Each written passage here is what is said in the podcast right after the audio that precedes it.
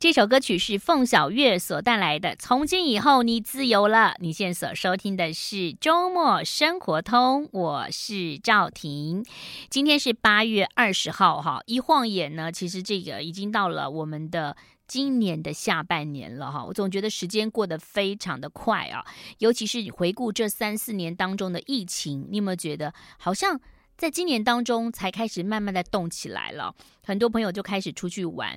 我一个朋友已经出国大概有六七次了，我就问他说：“哎，你怎么一直出国？”他说：“我不想等了。”他很怕说到时候又，呃，就是有什么状况又没有办法出国。不过说实在话，如果说我们看到现在新闻，你有没有觉得天灾人祸非常多。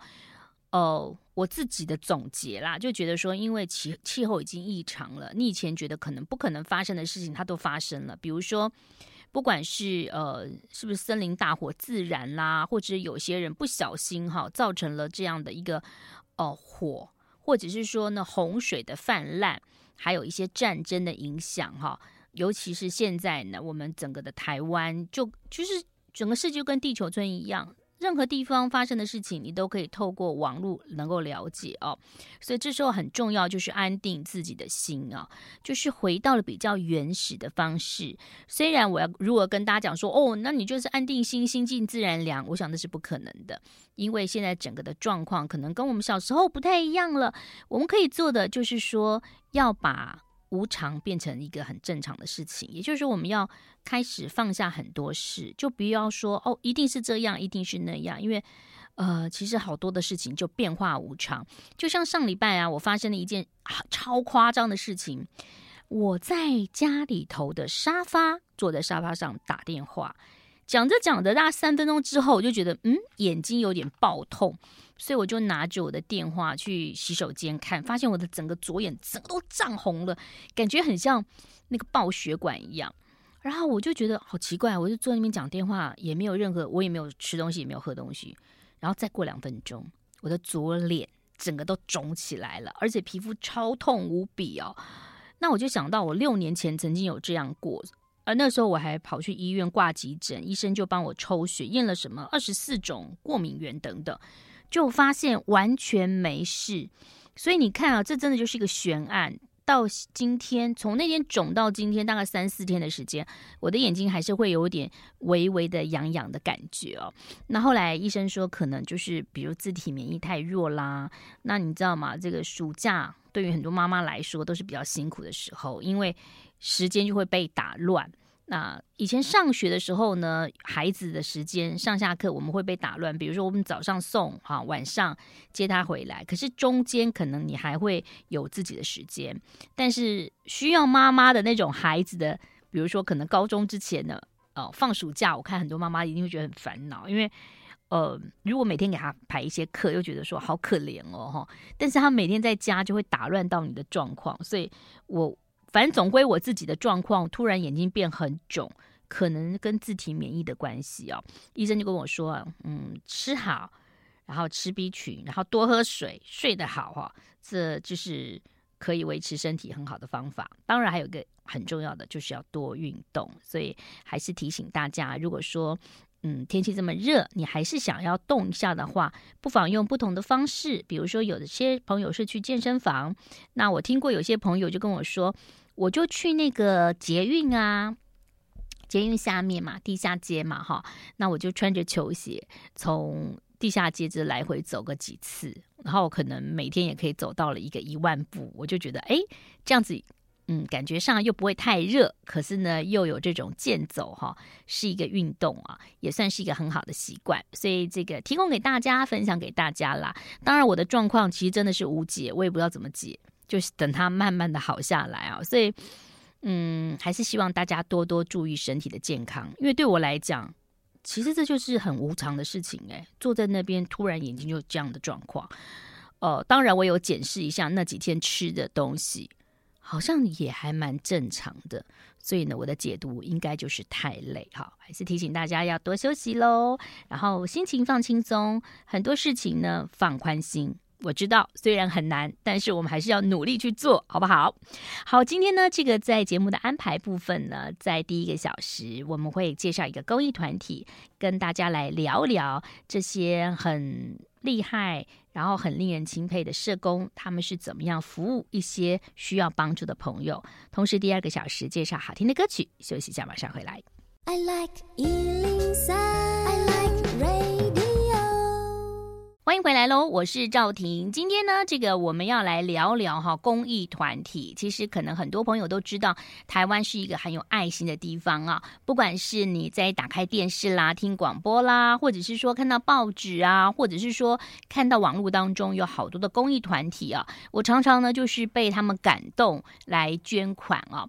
那其实每一个公益团体，它服务的对象都不一样，有有的呢是对于战乱的儿童，有一些是非盈利的，像无国界医师啦，那有一些呢是对于我们的长者，还有对于小孩、目睹儿等等啊。所以今天为大家邀请到的就是中华民国红星智会理事长的特别助理司徒建明，司徒你好，赵婷姐好，听众朋友大家好。好奇怪的一个访问，因为我们还蛮熟的，是，没想到是我访问你哈。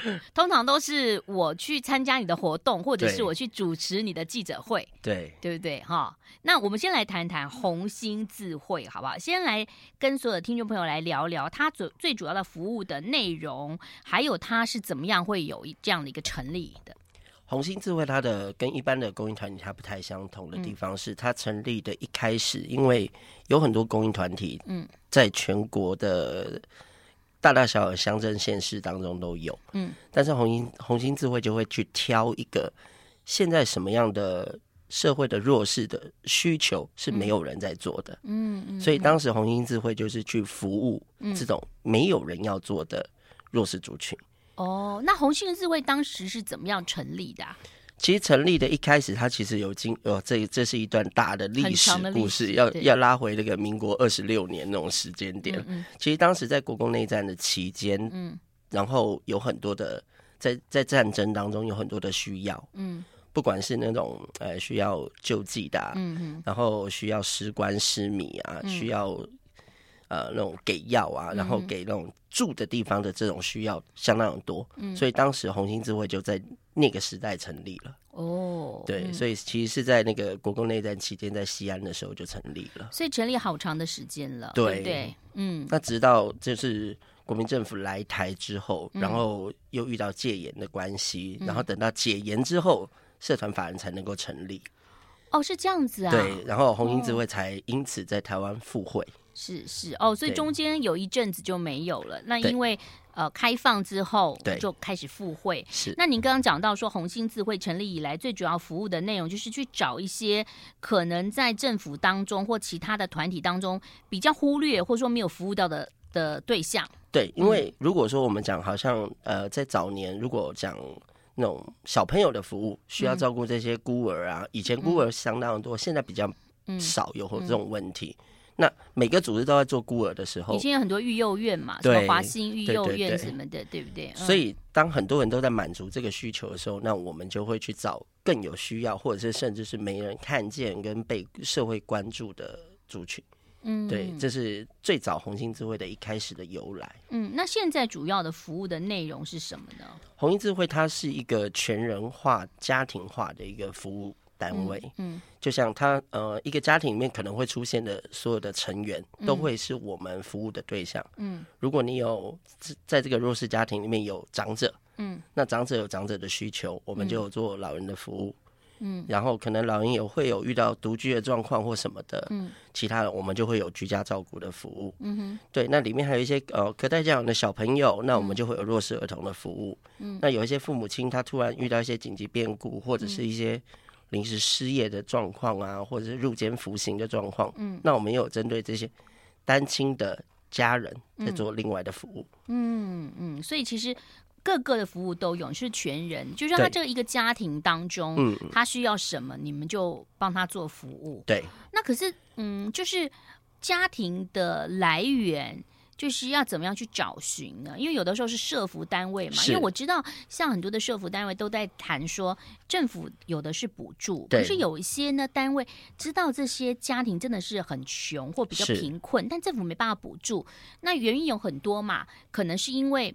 呃某一个人他可能有存款，对，或者说他们有继承的房产，嗯、然后那个房地产可能是十几二十个人的，但他也没有办法卖掉，所以但他又没有现金，他又需要帮忙，就是他不符合低收入户。那他怎么你你们怎么找这些这个服务的个案呢？好。那它其实就很像是一种钓鱼的方式，嗯，呃，红音智慧它在很早期，它就有成立了一个叫做弱势家庭跟弱势儿童营养餐费的服务方案，嗯，那这个服务方案是当时，因为我们先看见了社会的一个乱象，嗯，那个乱象是一个大家都在炒营养午餐，嗯，都在说，哎，小朋友没有营养午餐吃，嗯，然后接着每天的新闻报道都是大篇幅在报道没有营养午餐，嗯，我们就想。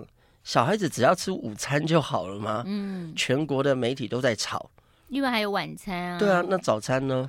对，然后他寒暑假还有需要。对，放假的时候怎么办？嗯嗯。所以我们就当时我们就设想做出了一个计划，叫做非就学期间的餐费补助。嗯嗯。所以呢，透过这个餐费补助的方式，我们可以找到很多很多有需要协助的弱势家庭。嗯。因为呢，大人有一个坏习惯，爱面子。嗯。嗯哦，他有很多的困难，他不见得会向社会求助。嗯、但是呢，他的小孩有需要的时候，他就会打电话来机构说：“嗯、呃，我跟你讲，我邻居的孩子啊，嗯，好像都没有饭吃，嗯、其实是他自己的孩子。”嗯，对，或者是说：“哎、欸，我的亲戚有个有有几个小朋友都没有人照顾，嗯，其实是他自己的孩子。”哦，会你们会接到这样的电话？对，哦、所以用这种方式呢，就会变成说，大家觉得好像小朋友的需求是。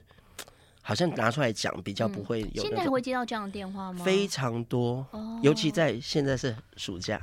哦，对，因为暑假你知道，小朋友少了学校学校的照顾，嗯嗯，那就变成是呃，如果只有单一父母在照顾，所以你们接到这些电话，你们就会去家访，对，是不是？对，我们会先再去判断说是不是需要。你们来做一个计划，对这个家庭做这个计划的。因为一个家庭有问题的时候，这个小孩子有需求的时候，其实是整个家庭都有问题。嗯，对，所以我们就会去研究这个家庭里面现在这个父亲或母亲他是不是有事业的问题，还是有什么居住的问题啊？嗯嗯。那透过家访的时候，就可以看见他家庭的环境。好，这是他们主动打电话来，对，他们来嘛？那你们有会不会主动的出击呢？我们也会。嗯，我们像是跟呃在地的社福机构。嗯，因为在地的社福机构，它不见得有这么多的资源，嗯、然后能够去协助到在地的这些有需要的家庭的时候，嗯、我们也会去跟在地的机构做联系，例如说当地的领长啊、里长啊，嗯，还有学校。还有老师，这都是我们一个很常在互动的联系单位。是是，对。好，我们先休息一下，待会儿来聊聊。就是对于很多朋友来讲，我们就很想知道说，全台的弱势家庭的族群的比例大概是多少？哈，最近看到一个统计，说什么呃，薪资所得平均每个人都五万多啊，那很多人就说，嗯、呃，那我应该是在所得之下哈。那说实话啦，哦，全台湾其实还是有很多的弱势的这个群族群啊。待会儿我们跟大家聊聊，马上回来。I like 103, I like radio。欢迎回来喽！今天邀请到中华民国红星智慧的这个特助哈司徒建明。那司徒刚刚有谈到，就是红星智慧它其实比较有类似一个计划了哈，也就是说，呃，其实他如果看到一个家庭或某个孩子需要帮助，他可能会进去看看，说这个家庭除了孩子之外，是不是其他的。呃，成员也需要帮忙哦。那我们就回到这个弱势的族群来谈谈，目前台湾的弱势族群的比例大概是多少？你们有没有做统计？其实我们自己的照顾比例上面是在大概两千五百户的家庭左右。全台湾吗？呃，对，嗯嗯，因为这是这也是红星智慧现在能够做到的能量的最上限。嗯，因为如果再再提升的话，这个、嗯、这个需求再大化，我们就需要再有更多的。就你们收入支出差不多就两千五百户。对，嗯，然后这两千五百户里面，有的一户有五个人，有的一户有一个人而已，所以那个人数是不同的。哦，所以你是算户数的。对。那金额呢？是有一户多少钱的这个预算吗？就是看它里面现在最急需要的本的项目是什么。哦，对哦。那这个两千五百户。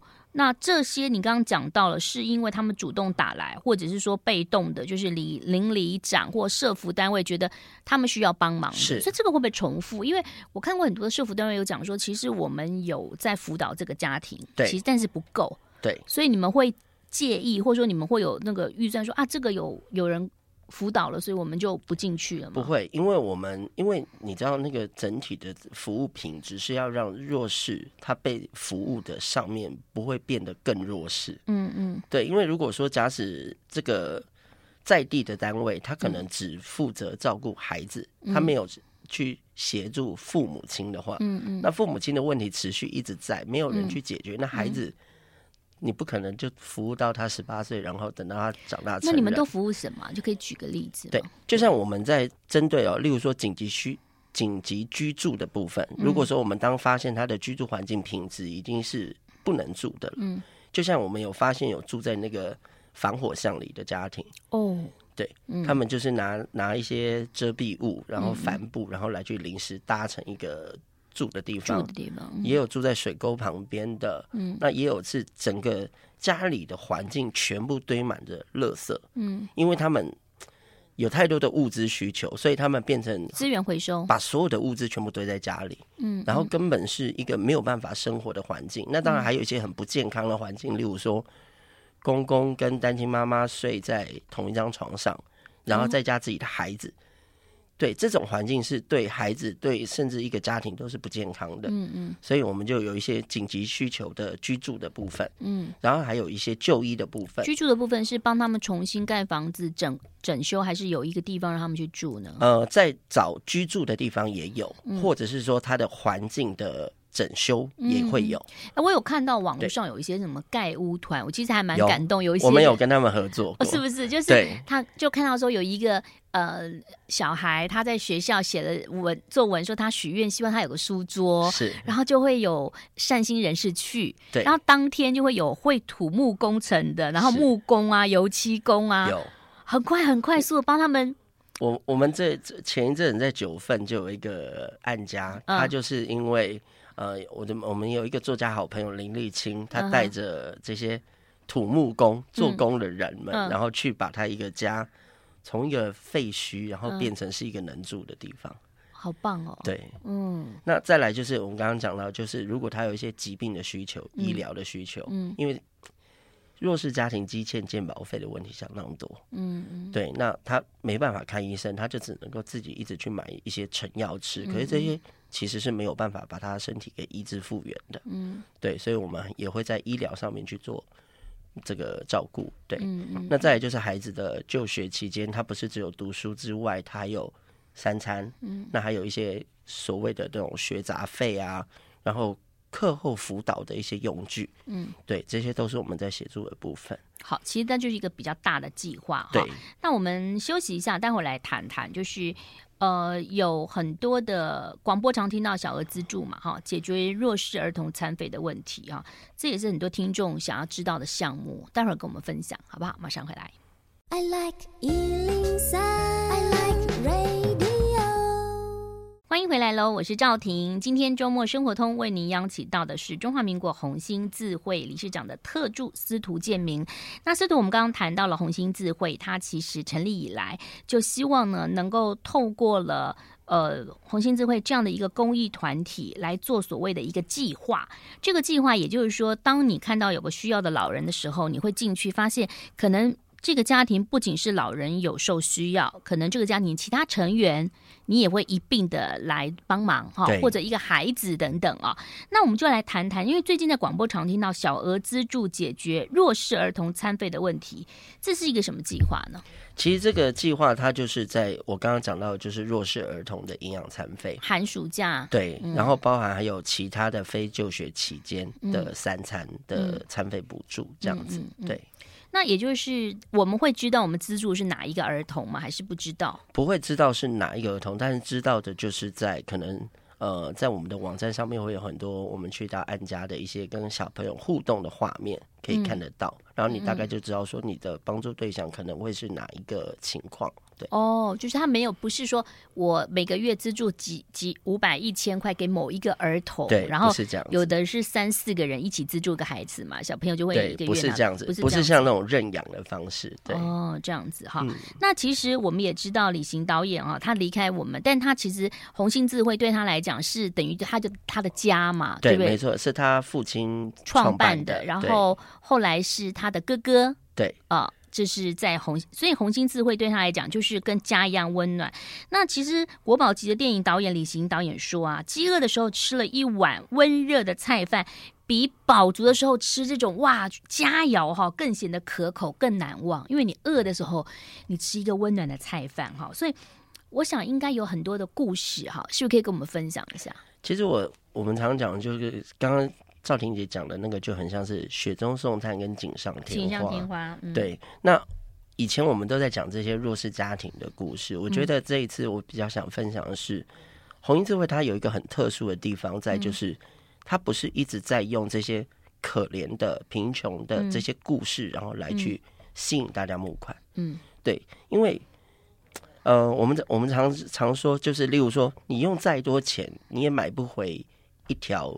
少呃少了腿的脚，嗯嗯，对，因为再多钱也没办法帮助一个断腿的人再长回脚来，嗯，所以我们不是拿出这么多这些可怜的个案，然后让大家说这些人很可怜来帮助他，嗯，红衣智慧一直在传递的是你有没有一个红色的爱心，嗯，去反思自己人的爱心，然后去看见别人的需求跟需要的时候，嗯，然后我可以尽我自己的力量去帮助别人，嗯，对，所以当你可能看到哎。欸我觉得你有机会接触到一些弱势的需求的时候，我觉得那就是你跟这个人的缘分。嗯，对啊，因为你不是走在路上就可以看到很多对很多有需要帮助的对象。也许你每天上班下班都不见得会遇到一个有需要，可是你可能坐车，你可能看见一个长辈没有位置，你就把位置让给他，这就是在行善上的一种缘分。嗯，对，所以我就讲说，就是我们有很多的捐款，他们都是，例如说像。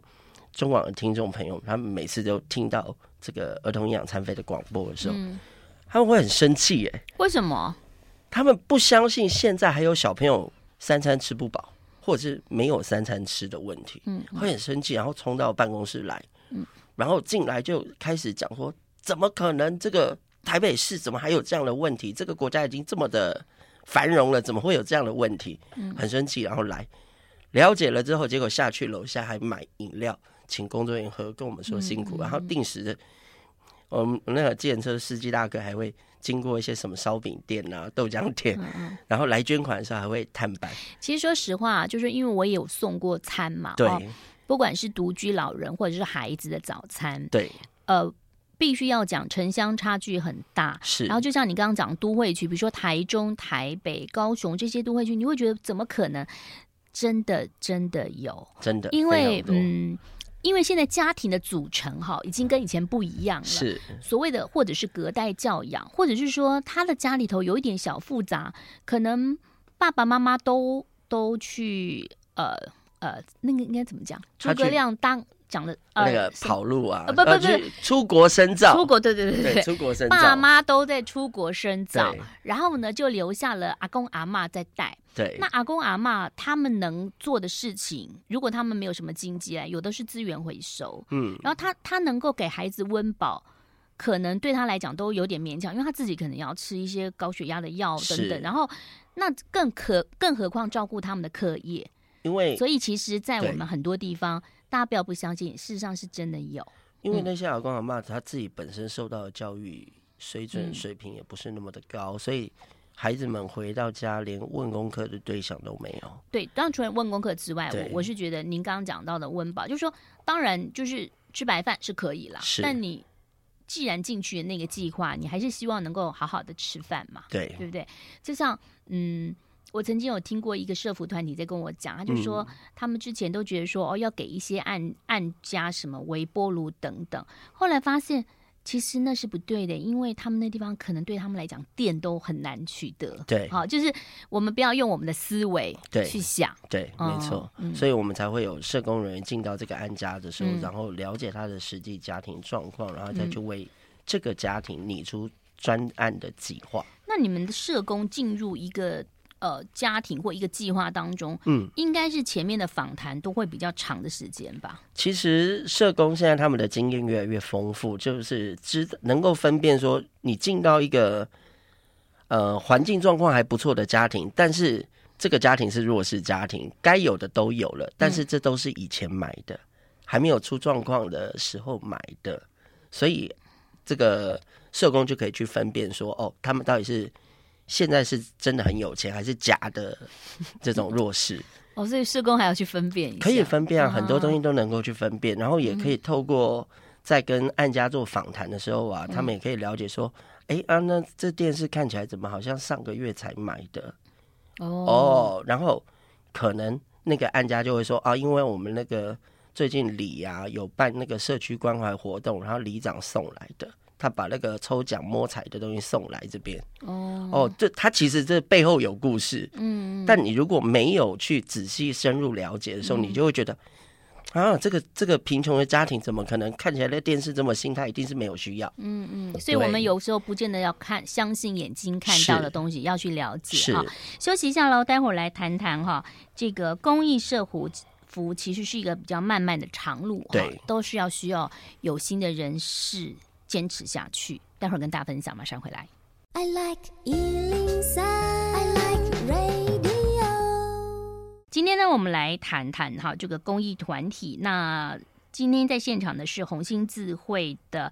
呃，理事长特助司徒建明啊，那这个司徒，我们来谈谈公益社服是一个很漫长的路哈，就是你们未来有没有什么样的新的计划跟大家分享一下？其实我们在现在服务的整个量能的过程当中，我们发现说弱势家庭跟弱势同志需求相当大，但是现在呢，因为进入了这个高龄化的社会了，嗯，所以这个长者的问题也是每天持续在增加。对，那现在长辈的照顾也是我们。真的相当重的一个重担，因为照顾长者相当不容易。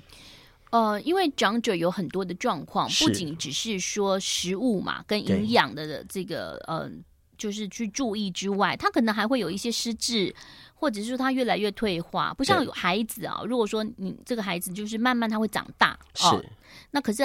小老人呢是慢慢的衰老，对，因为你也不没办法去预期说这个长辈他可以活到几岁，嗯，所以你不可能说照顾到他八十岁，然后拟定到他八十岁，结果他活到九十岁，然后八十到九十没人照顾，嗯，对，所以长者的照顾是一条非常漫长的路，嗯，而且他的状况是越来越不好，他不可能越来越好，嗯，对，所以其实长者除了这个呃食物的资助之外，对于老年人来讲，应该最重要就是有人陪他聊天吧。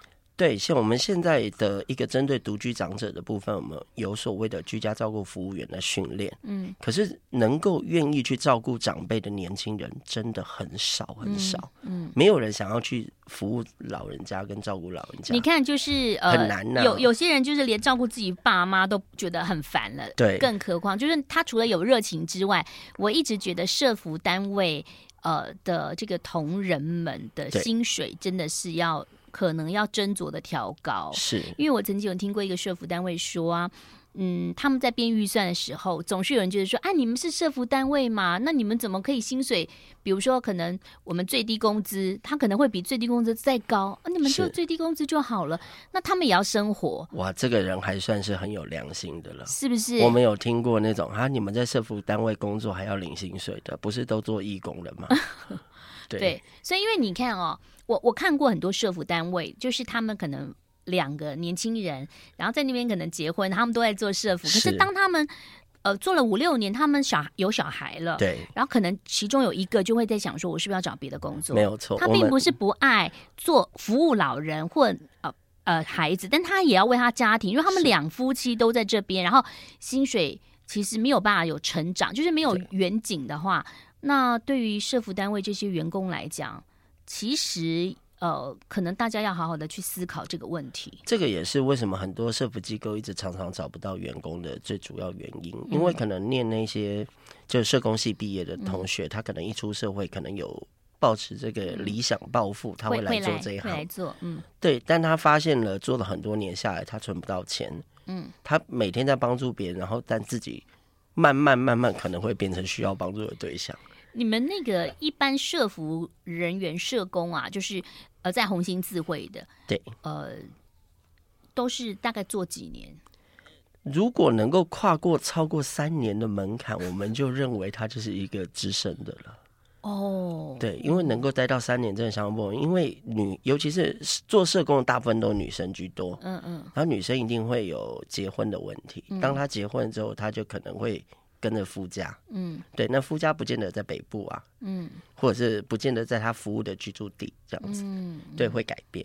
哦，所以三年就算资深了。然后再来，如果她遇到怀孕，中间怀孕，那她要去生小孩，嗯、中间就会有一段期间是不在服务岗位上。那你们都怎么样让他们继续的漫漫长路坚持下去？我觉得就是就是。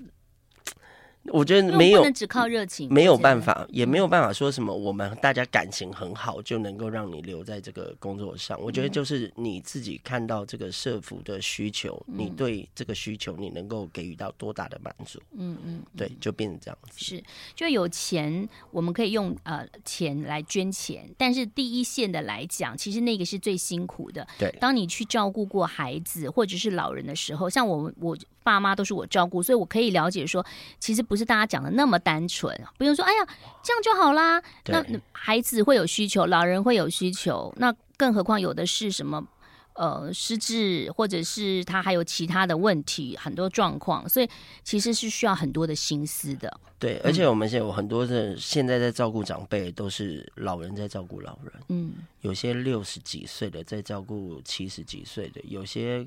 快快七十岁了，然后再照顾九十岁的，嗯，嗯，会变成有这个状况。是，所以我们呃能够有能力的时候，多多帮助别人。社会就是这样子，我觉得金钱也是流动的，爱心也是流动的。你有能力说帮助别人，那以后可能你也会需要别人的帮忙。对，而且那个、嗯、那个过程就是你，你就算你现在是一个长者，嗯，你去照顾长者的过程，你也在动。嗯，你在动的同时间，你同时也是在。身体健康的概念是是，对，好，所以呢，如果听众朋友跟我一样，就是有共鸣的话，你想要知道更多的讯息，你可以上红星智慧的官网，或者到中广，好，可以了解，或者是说你上班时间可以拨打我们中广的美少女客服专线零二二五零零五五六六零二二五零零五五六六，您就可以知道更多讯息啊。打电话听到是美少女哦，你就可以询问哈。对，我们都是美少女了哈。好，谢谢司徒，谢谢，谢谢婷姐，谢谢大家，拜拜。